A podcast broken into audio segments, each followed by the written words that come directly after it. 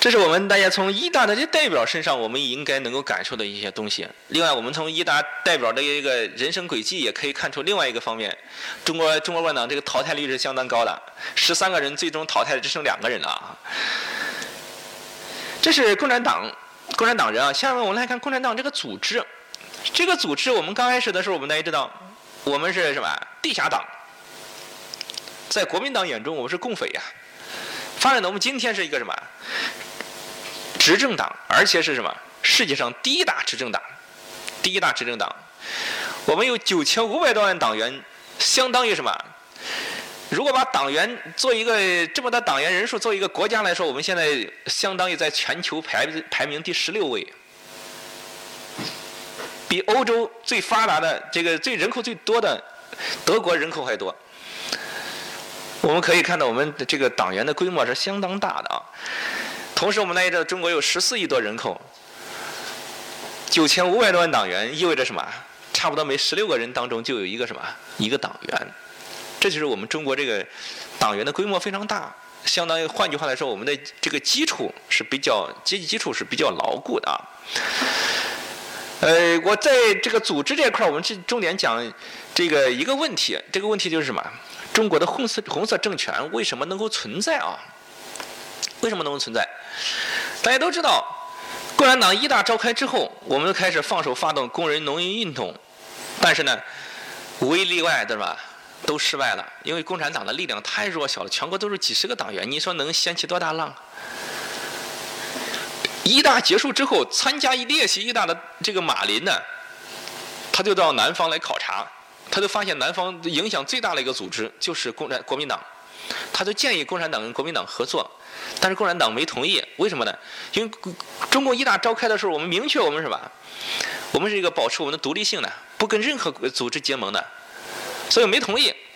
但是呢，现实是很残酷的，我们的工人运动、农民运动遭受的这个什么？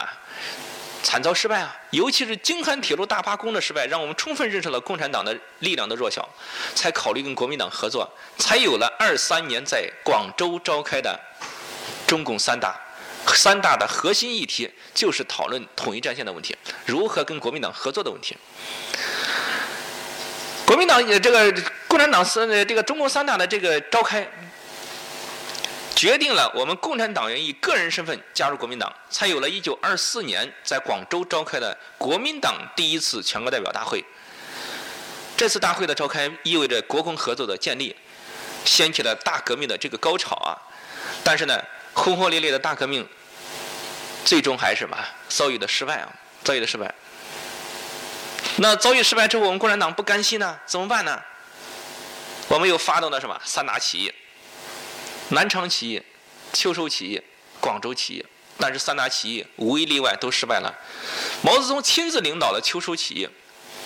秋收起义失败之后，毛泽东率领这这个秋收起义的余部啊，向湘赣边界去转移。为什么要湘赣边界转移呢？大家知道，当时是军阀割据，省与省交界的地方往往是敌人统治的薄弱环节，而且井冈山易守难攻，物产丰饶，便于我们在那里什么？驻扎下来，所以就差点转移。在我们转移的过程当中，我们大家知道，我们的部队损失相当严重了。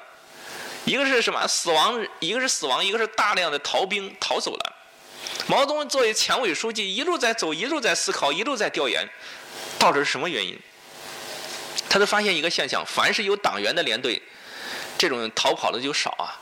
后来呢，毛泽东就什么，到达什么江西之后，就搞了一个什么事情？进行了三湾改编，三湾改编就是一个最重要的一个一个举措，就是将支部建在连上。原来支部是建在团上的，连队才是一级作战单位，这就实现了党对军队的绝对什么领导，党对军队的绝对领导，才有了什么我们的力量的这个保存下来。但是我们大家知道，到达井冈山之后，你困在山上，你不能下来呀，不敢下来啊。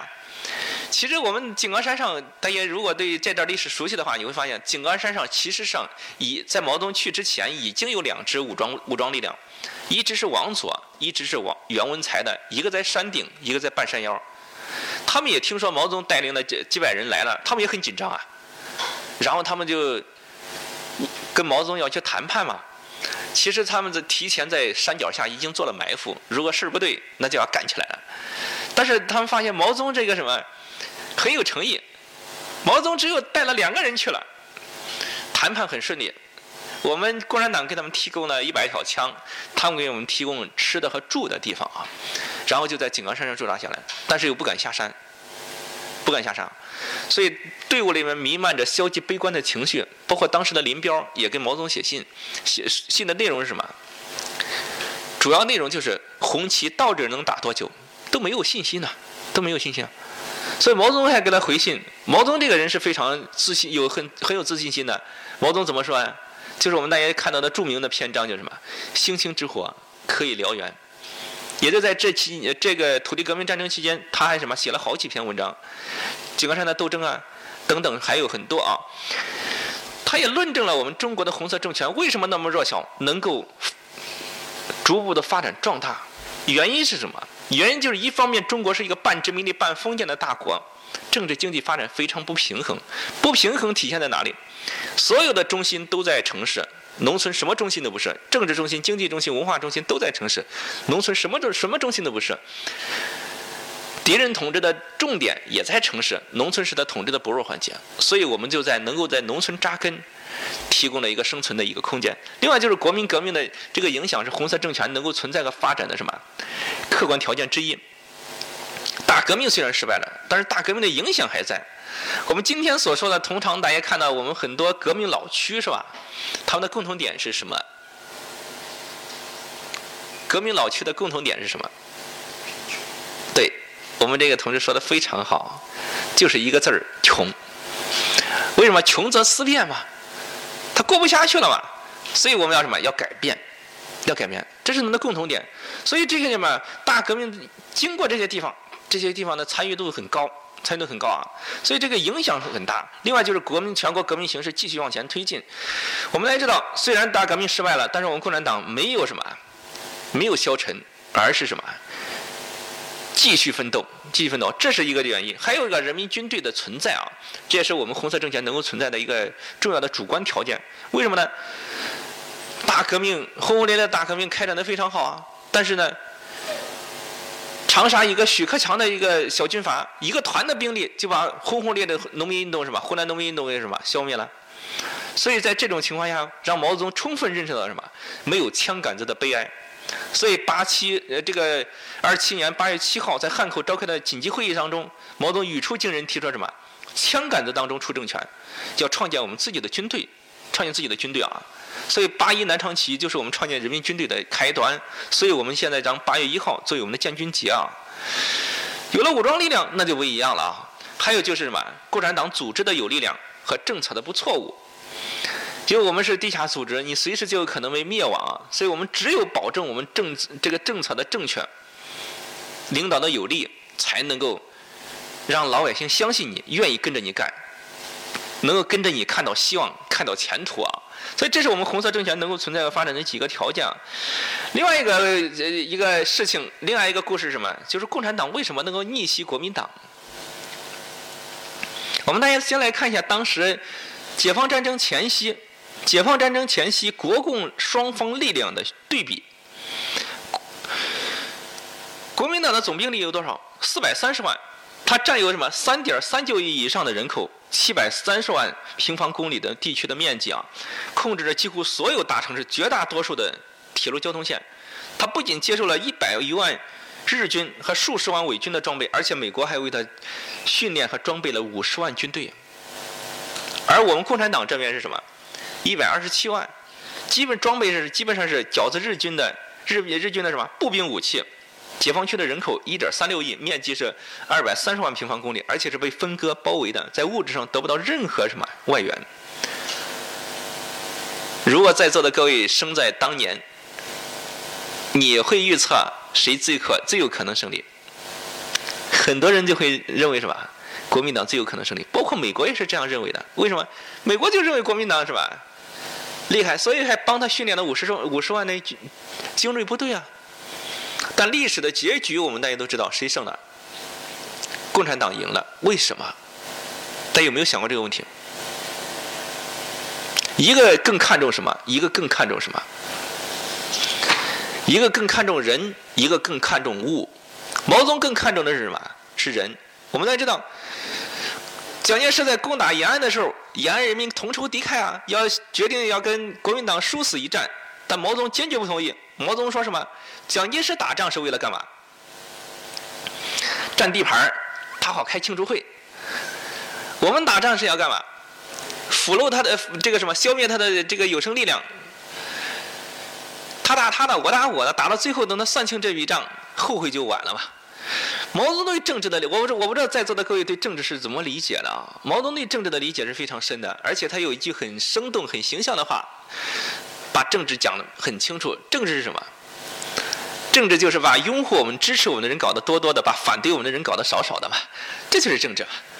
所以他更看重的是人，更看重的是人啊。所以结局就是什么？看重物的。你没有人，最终物也守不住嘛。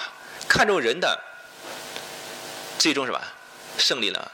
这就是他对政治的理解是不一样的，不理解。最终还是国民党失败，现在跑跑到台湾，到台湾现在原来还执掌政权，现在连政权都执掌不了，所以这这个命运是非常悲惨的啊。相比之下，我们国民党这共产党这块儿什么蒸蒸日上，我们。刚刚过了百岁生日，正风华正茂，我们朝着第二个奋斗目标迈进啊！这是我们这个组织。另外，我们说一下我们这个指导思想。我们大家知道，中国共产党第一大召开的时候，就很明确的将马克思主义作为我们的指导思想。那我想问在座的各位啊，我们天天喊马克思，大家对马克思有多少了解？马克思是哪一国人？马克思是哪一年出生的？哪一年去世的？马克思的核心理论有哪些？我在很多地方问大家，很多人都说不出来的。马克思这个名字可以说听起来如雷贯耳，但真正让大家谈谈马克思，没有几个人谈得出来。所以我称马克思为最熟悉的陌生人。既然这样，我给大家简单讲一下，讲讲马克思的故事啊。马克思是德国特里尔人，德国特里尔人，一九一八一八一八年出生。一八九三年去世啊，一八九三年去世。他的核心理论有三个：马克思主义哲学、马克思政治经济学，还有科学社会主义。在三大领域、三大领域都有突出的成就啊，突出的成就。简单说一下他的故事吧。马克思是小的时候是非常幸福的，为什么？没有上任何辅导班，并不像我们中国家中国的小孩一样，天天过得很苦逼啊，天天要上各种各样的辅导班，累得要死，书包都背不动了，现在还要拉杆车拉上啊。马克思没有上任何辅导班，在主要接受他父亲的教育。他父亲在跟他母亲结婚之前就接受了进步思想，皈依了新教，接受了进步思想。我们大家知道，小孩子都喜欢听父母讲故事吗？我们中国家长每天晚上给小孩讲什么故事啊？喜羊羊灰太狼。啊那马克思的父亲每天晚上给他讲什么？马克思的父亲每天晚上给马克思大声朗诵的是伏尔泰等名家的著作，他的邻居也是个高人，见了马克思经常给他讲这些大家的思想，所以这些东西对马克思的影响是潜移默化的。所以马克思在十七岁高中毕业的时候，高中毕业面临着人生的第一次选择，到底是就业还是呃这个继续深造？在这个人生十字路口，马克思写了一篇作文，这篇作文的题目叫。青年在选择职业时的考虑，在这篇作文当中，马克思说了这样一段话。他说什么？如果我选择了最能为人类而工作的职业，那么重担就不能把我压垮，因为这是为大家而做出的牺牲。校长看了之后非常惊讶，一个十七岁的孩子已经立下了为人类而工作的远大志向，非常了不起。因为他的家庭条件很不错，他父亲是一个律师嘛，他母亲是一个贵族。他母亲在嫁给他父亲的时候带来了丰厚的嫁妆，光现金就相当于什么？特里人普通工人二十年到三十年的工资总和，所以这嫁妆是相当丰厚。他们家庭条件很不错，所以他就顺利的什么就读了大学，去了读了什么伯恩大学的法律专业，因为他父亲想让他子承父业嘛，读了法律。但是大一的马克思并不是我们大家通常所想象的，马克思是一个学霸。大一的马克思可以说是一个学渣。为什么这样说呢？喝酒、打架、谈恋爱，样样就干，而且开销大的惊人。他每个月的消费超过特里人普通工人的工资收益啊，收入啊。他父亲觉得这样下去不行啊，那怎么办？大二的时候给他转学了，从波恩呃波恩大学转到了柏林大学。大家知道，柏林大学是很多哲学大家诞生的地方，也有很多哲学大家就在那里任教。马克思也从他讨厌的法律专业，转而改学他喜欢的哲学专业。我刚才说哲学很重要，马克思就是哲学出身的。他最后拿的博士学位也是哲学学位，只是很可惜的是，他的博士学位证书拿到手还没暖热的，就受到普鲁士政府的缉拿。因为他的理论是要什么？推翻现存政权的嘛。最先受到影响的不是马克思，因为马克思毕业之后没有忙着找工作，而是忙着跟燕妮结婚去了。最先受到影响是他老师，他老师的教师资格证被取消了，他老师没工作了。后来他老师写信给他，要不我们俩办个报纸吧？他也答应了。我们大家知道，报刊业是最能够了解社会现实的，因为各种各样的信息都汇集在那里。在《莱茵报》做编辑的过程当中，对马克思触动最大的一两件事，一件事是德国通过了一个森林盗窃法案，森林盗窃法案啊。然后呢，我们都知道，原来的林地、草地，谁都可以去那儿放牧，谁都可以到那儿去砍这个砍伐树木、捡枯树枝都是可以的。但是资本家为了保护自己的利益，就出台这样一个法律，禁止你到那儿去什么，去放牧，禁止到那儿去捡枯树枝、砍伐树木，就更不可能了。马克思就在想这个问题的原因是什么？出在哪里？出在法律本身呢，还是出在立法者？为了弄清楚这个原因，马克思从他哲学专业转而研究什么？政治经济学，找到了资本家剥削工人的秘密所在，就是著名的剩余价值理论。但是找到这个秘密，如何去解决这个问题呢？政治经济学没有答案呢，那怎么办？马克思又从政治经济学专业转而研究什么？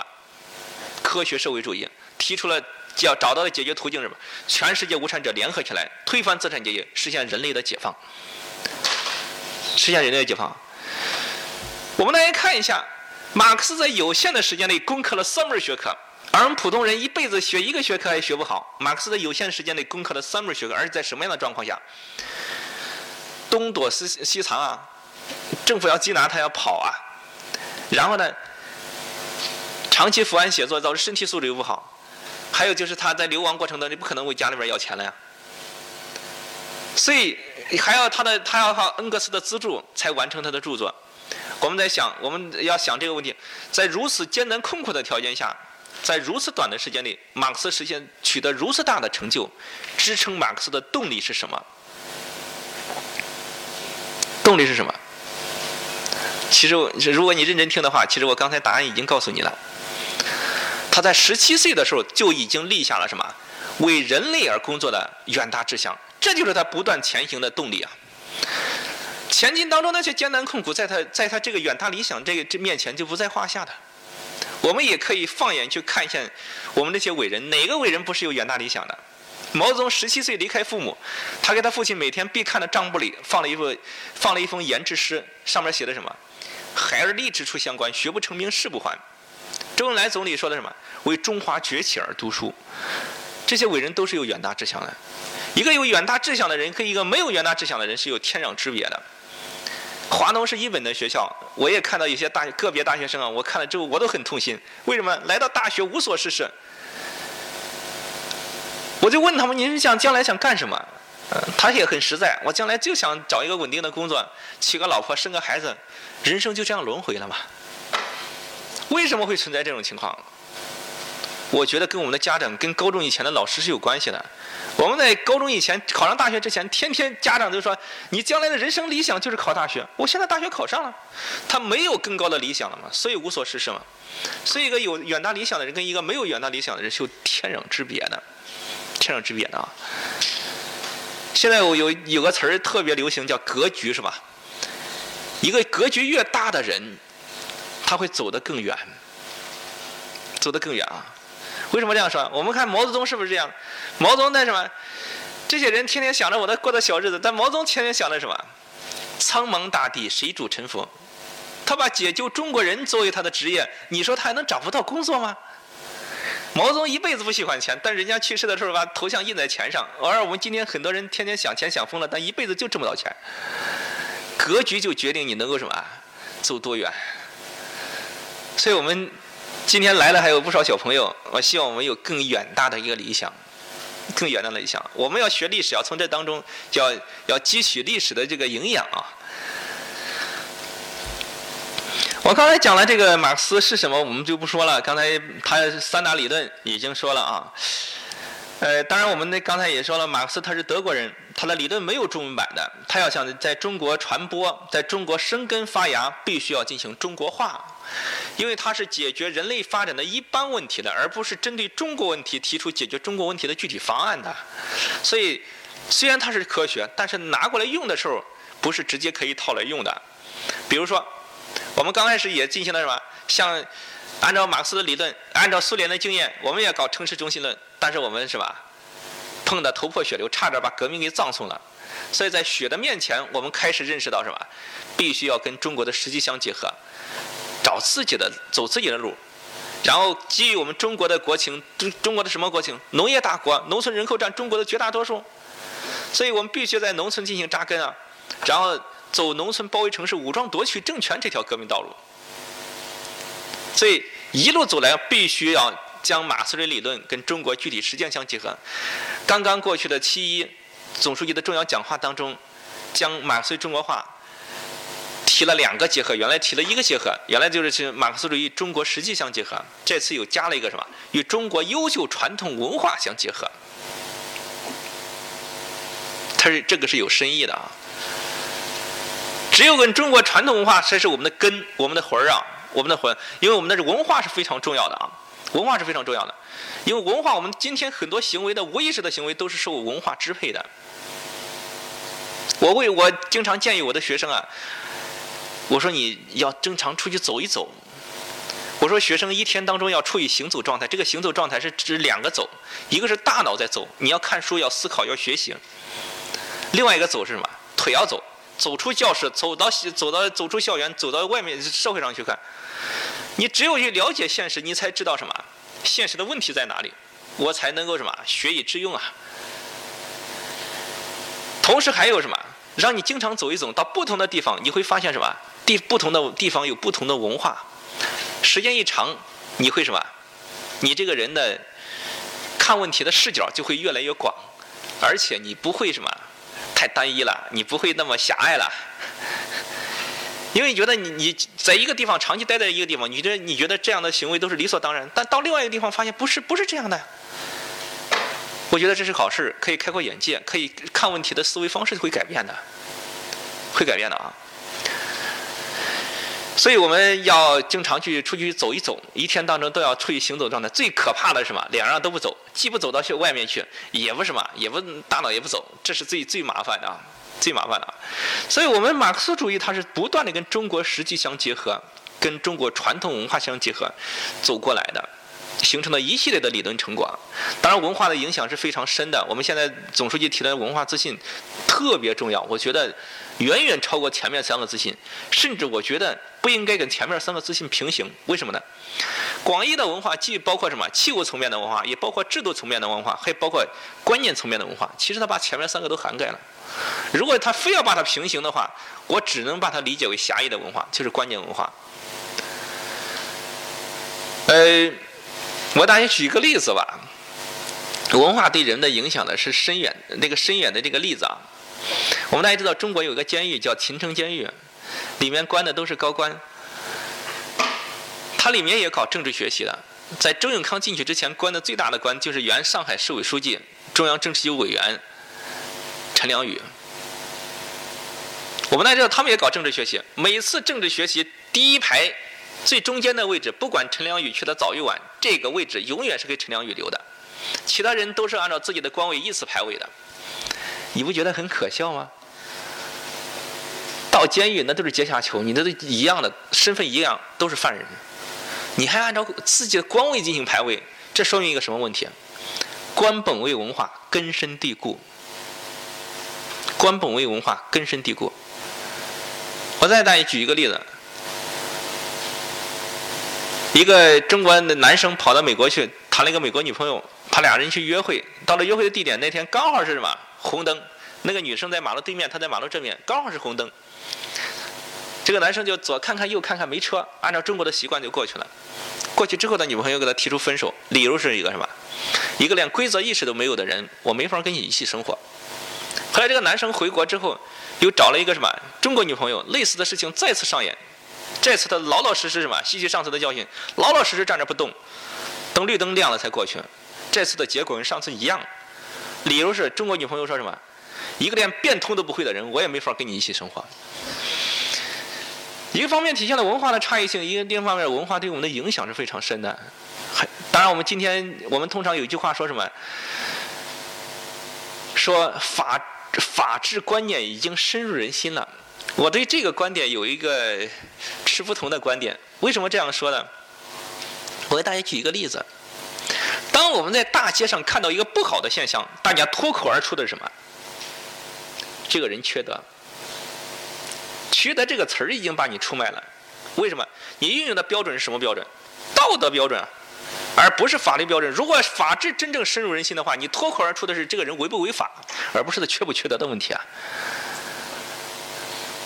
是不是这样？所以这个文化对我们的影响是特别深的。所以我们大家知道，中国有五千多年的文明啊，换言来说，五千多年的文化。你说这个文化对我们影响大不大？肯定大。所以我们今天一定要把西方的这个理论跟中国的传统文化相结合，这样呢才能够什么，在中国才能让它什么根根深什么叶茂。所以我们要强调这一点啊。